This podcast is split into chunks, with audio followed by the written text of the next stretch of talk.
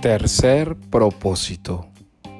Si cambias de mirada, cambias de mundo. No olvidemos, mis hermanos y hermanas, que en el mes de marzo será el ejercicio para cambiar de mirada.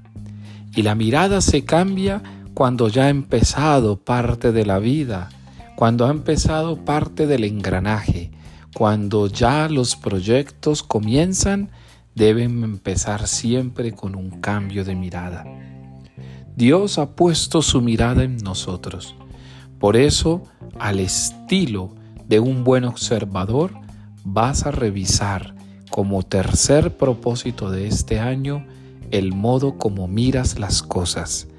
No vas a mirar con pesimismo, no vas a mirar con sentido o sentimiento de fracaso no vas a mirar con dolor, vas a mirar con optimismo, vas a mirar con realismo, vas a mirar con los pies en la tierra, pero con la esperanza puesta en Dios.